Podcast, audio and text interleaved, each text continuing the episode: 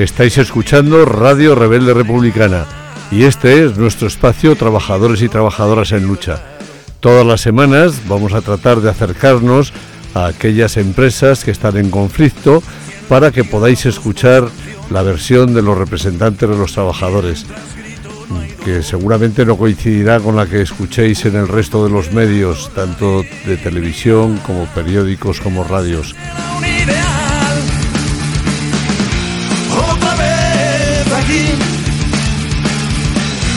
A la resistencia.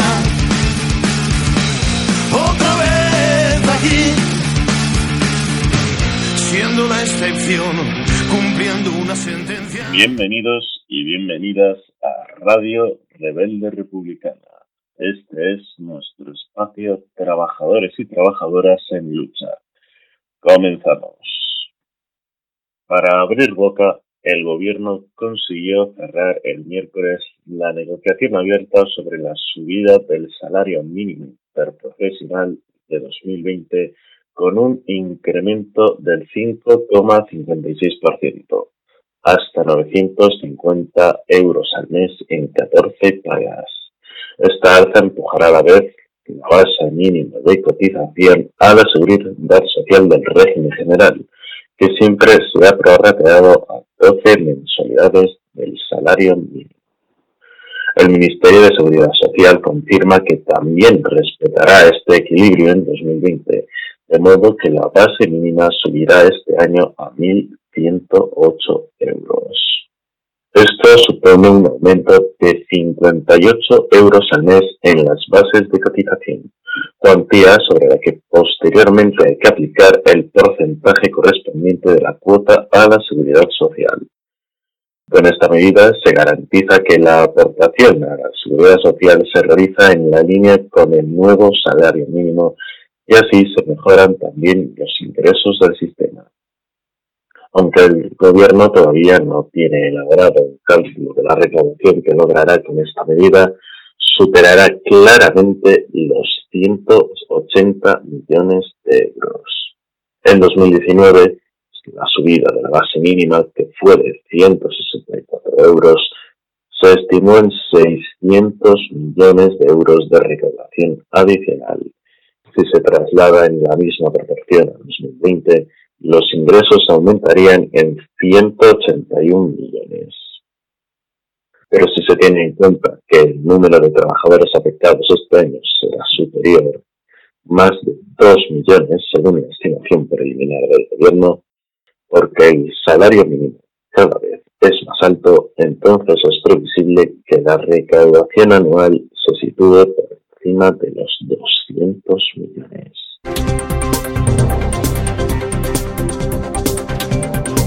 Marta Álvarez Will y Víctor del Pozo, presidenta y consejero delegado de El Corte Inglés, han decidido coger el toro por los cuernos para hacer frente a la revolución del negocio del ha acceso el confidencial. La cúpula del grupo de grandes almacenes ha puesto encima de la mesa el mayor plan de reestructuración de su historia, que supondrá la venta, cierre o transformación de hasta 25 centros comerciales de su red de casi un centenar. El objetivo de la cúpula directiva del corte inglés es modificar el uso actual de los puntos de venta que dan pérdidas recurrentes, muchos de los cuales abiertos por Isidoro Álvarez, fallecido en 2014 durante el boom de la economía e incluso cuando el consumo empezó a notar la crisis entre 2008 y 2009 aunque Víctor del Pozo ha conseguido que estos centros al menos cubran gastos al obtener el positivo, lo cierto es que la parte baja de la cuenta de resultados sigue dando números rojos una vez se imputan los costes corporativos, así como las amortizaciones y el deterioro de mercancías. Por ello, la presidenta y el consejo delegado han decidido meter el machete y lanzar un plan de reestructuración que afecta a uno de cada cuatro locales comerciales, sobre un total de 100. De los 25 que están en lista negra, 15 de ellos ya están abocados al cierre, como son el caso de Arroyo Molinos, Arapiles, Guadalajara, Albacete, Ademuz, Constitución, El Capricho, Marineda o El Tiro. La compañía va a lanzar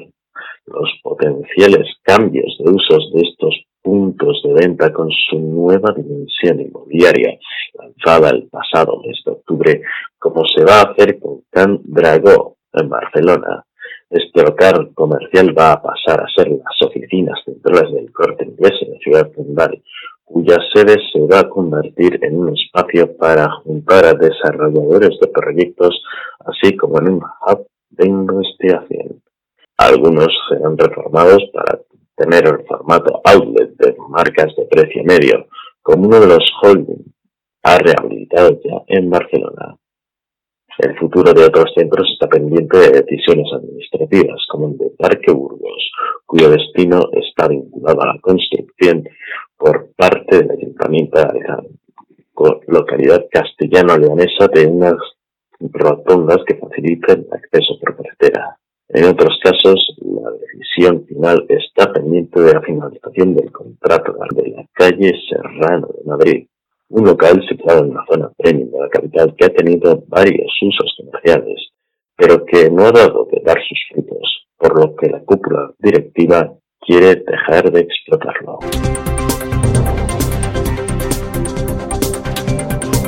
La cadena de supermercados Día ha alcanzado un preacuerdo con los sindicatos ético, comisiones obreras y UGT por el que se ha pactado una subida de hasta el 6,8% de sueldo para los dos próximos años para algunos de sus empleados en el marco del nuevo convenio colectivo para el periodo del 1 de enero de 2019 al 31 de diciembre de 2021. En concreto, este preacuerdo, que afectará a 16.000 trabajadores de la compañía, se han unificado los módulos A y B en uno único, que tendrá un salario para 2020 de 13.700 euros y para el 21 de 14.000, según informaron a Europa Press fuentes sindicales. De esta forma, los trabajadores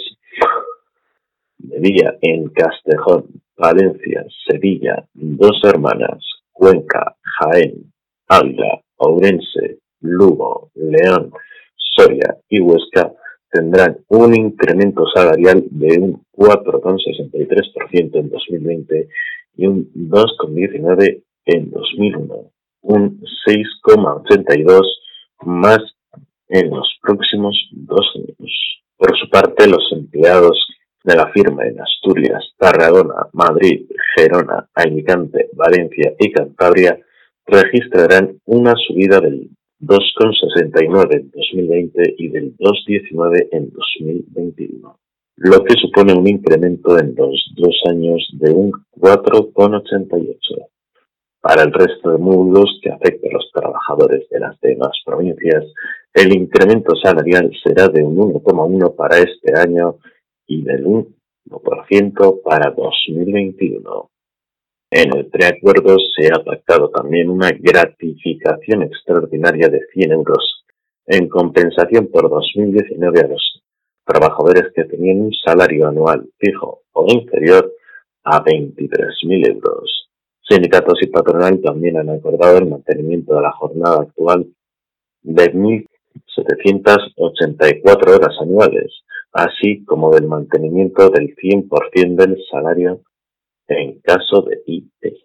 En el preacuerdo se ha fijado respecto al salario variable, además del incremento igual al del salario, garantiza el tramo 2 a todos los trabajadores que actualmente lo perciben, sin necesidad de evaluaciones, convirtiéndose así en fijo durante la vigencia del convenio. De la misma manera, se garantiza que el tramo 4 a todos los trabajadores que lo hayan percibido durante seis meses en el año anterior.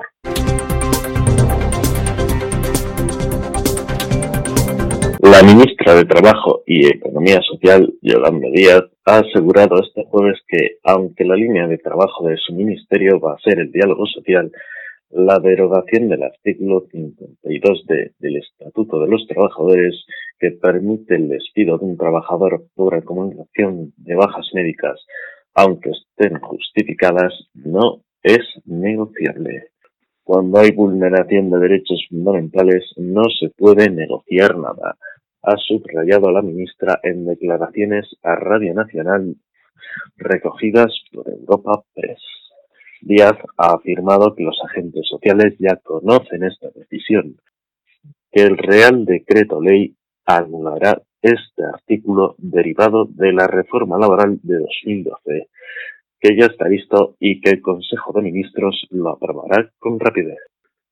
La ministra ha explicado que trabajará desde el diálogo social, aunque ha señalado que es consciente de que en algunos momentos el debate se cerrará No ha sido el caso del salario mínimo de 250 euros, después de que el gobierno, sindicatos y empresarios alcanzaron un acuerdo para elevarlo un 5,56% respecto a la cifra de, 900, de 2019 de 900 euros al mes. Díaz ha destacado que el acuerdo ha sido un éxito del Gobierno de España y no de Unidas Podemos, porque el Ejecutivo ha dicho no hay camisetas de según el partido al que se pertenezca. Somos un equipo, ha subrayado la ministra, que también ha agradecido a los agentes sociales que hayan cedido en sus posiciones para lograr el acuerdo. También ha dejado claro que el gobierno está comprometido en situar el SMI en el 60% del salario medio, un objetivo al que no va a renunciar.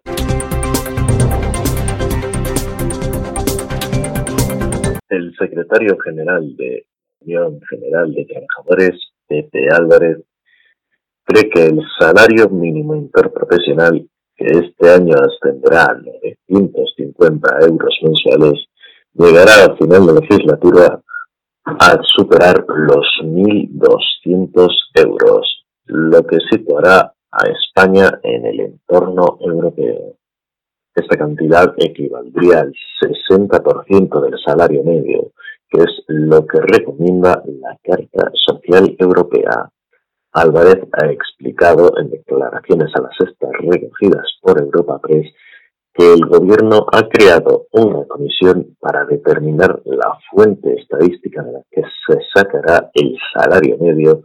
para poder trazar la senda que lleve al salario mínimo hasta el 60%. El presidente de la CAD, Antonio Garamendi, también en declaraciones a la sexta, no ha explicitado hasta dónde estaría dispuesta la patronal a seguir subiendo el SNI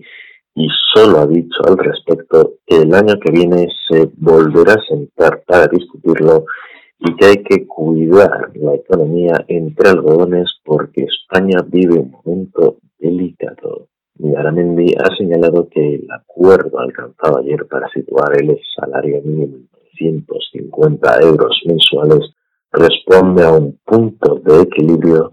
ya que a algunos les hubiera gustado que fuera más y a los empresarios que fuera un poco menos. El año que viene nos volveremos a sentar. Estamos en un momento delicado y hay que cuidar la economía entre los que el año que viene podamos seguir trabajando en esta línea, ha afirmado preguntado por la subida del salario mínimo, si afectará esta negativamente al empleo, Garamendi ha reiterado que el campo es uno de los sectores donde más puede aumentar este afecto, por lo que ha pedido una mesa que preste atención a este sector. También ha reclamado que los contratos públicos recojan la subida del salario mínimo de 150 euros mensuales porque no puede ser que el sector privado asuma esta medida y el público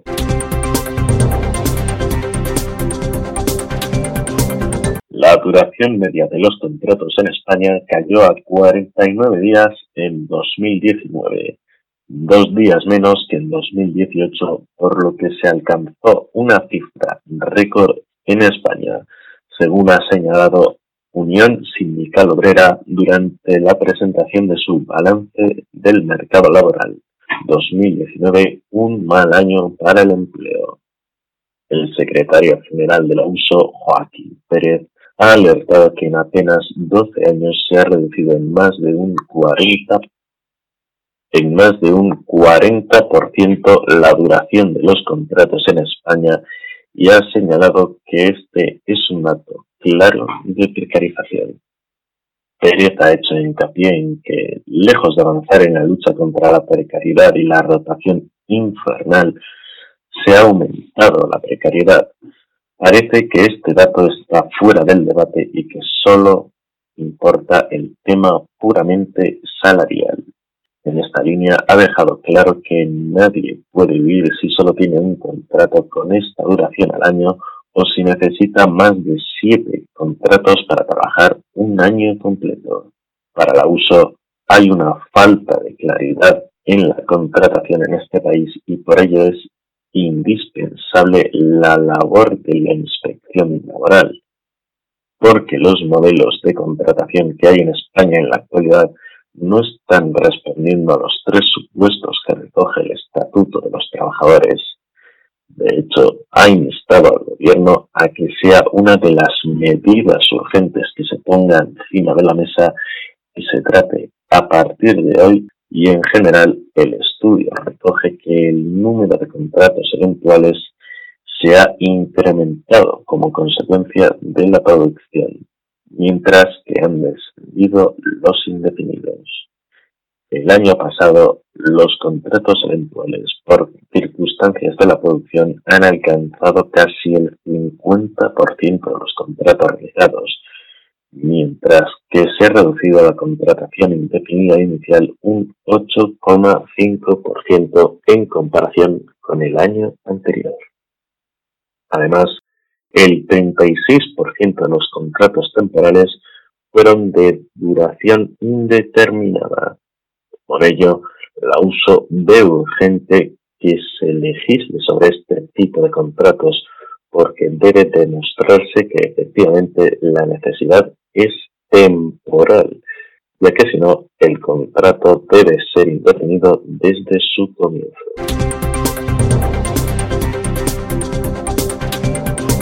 La subida del salario mínimo interprofesional de 900 a 950 euros mensuales pactada entre el gobierno y los agentes sociales ampliará el colectivo de beneficiarios en 371.000 asalariados, casi un 32% más según los cálculos de comisiones obreras, que estima que el incremento del salario mínimo afectará a un total de unos 2 millones de trabajadores. El aumento de beneficiarios será mayor entre los trabajadores de 35 a 44 años en la Comunidad Valenciana y en Asturias, La Rioja y Cantabria, donde el colectivo de asalariados que se beneficiarán de un salario mínimo de 950 euros será un 40% superior. El Gabinete Económico de Comisiones Obreras ha realizado estas estimaciones a partir de la información que ofrece la encuesta de población activa sobre asalariados en, un, en su submuestra anual de 2018, que se nutre de la información salarial regional de AEAT y que constituye, a su juicio, la fuente estadística salarial más completa, pues comprende a todos los asalariados, incluidos los del sector agrario, servicio doméstico y funcionarios en clases pasivas. El sindicato explica que los porcentajes de incidencia que resultan para 2018 en cada colectivo se ha aplicado al empleo asalariado a tiempo completo correspondiente al segundo trimestre de 2019 de la encuesta de población activa para obtener las cifras de beneficiarios de la subida del salario mínimo interprofesional. Según estos datos, el alza de las 14 pagas beneficiará en torno a 2 millones de trabajadores, de los que un millón y medio largos trabajan a cientos son mujeres. El 48,8 tienen entre 35 y 54 años el 75,8 son trabajadores del sector servicios y el 23,6 viven en Andalucía. Por tanto, resume Comisiones Obreras, el perfil más común entre los beneficiarios de la subida del salario mínimo se corresponde con el de una mujer andaluza que trabaja en el sector servicios.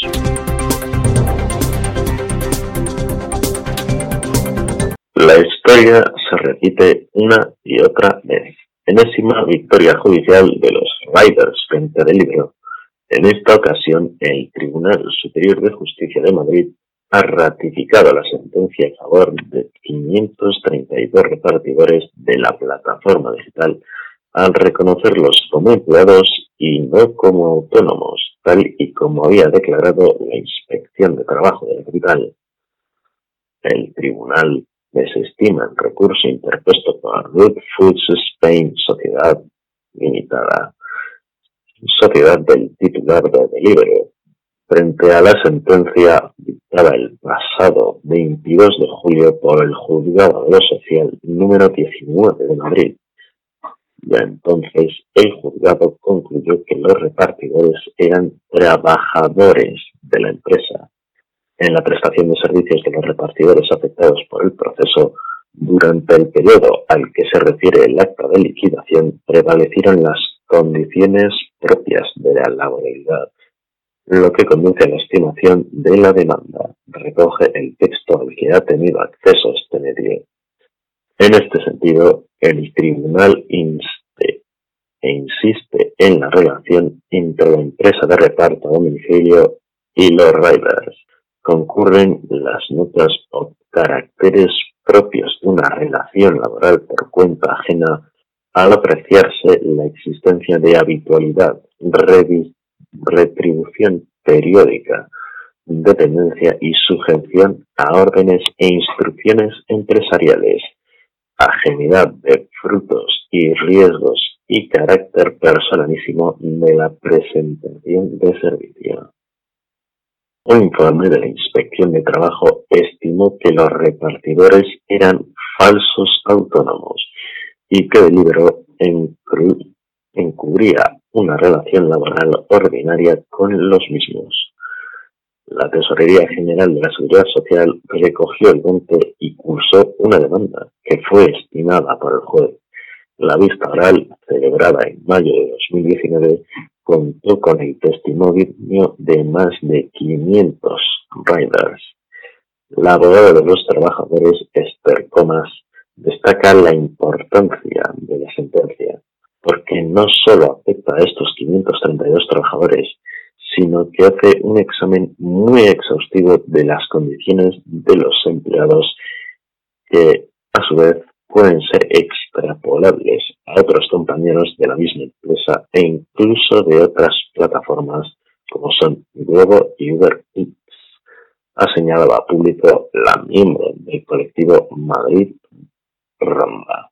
También desde el sindicato de la Unión General de Trabajadores han valorado de forma positiva la inclusión de este tribunal. Consideremos muy importante esta sentencia ya que resume todo aquello por lo que hemos estado luchando y que coincide en sus conclusiones con otra sentencia del Tribunal Superior de Justicia de Madrid sobre el modelo de trabajo del Globo. Ha explicado en una nota de prensa. La lucha colectiva de los Raiders acumula otra victoria más en junio del año pasado, el juzgado de lo social número 5 de Valencia también falló a favor de los repartidores. Por delante, los repartidores de ciudades como Barcelona o Zaragoza esperan la celebración de un juicio oral para que la justicia les reconozca como empleados, a tenor de las sentencias dictadas contra Delibro y Globo y es que pese a la infinidad de informes elaborados por la Inspección de Trabajo en las diferentes provincias, las plataformas digitales de reparto siguen operando sin una regulación que garantice los derechos de sus trabajadores. Asimismo, teniendo en cuenta el número de empleados del sector, ronda las 14.337 personas. Unión General de Trabajadores calcula que la seguridad social deja de ingresar hasta 76 millones, según recoge el informe El trabajo en las plataformas digitales de reparto presentado el pasado 6 de septiembre. Y con esto terminamos trabajadores y trabajadoras en lucha por esta semana. El fuego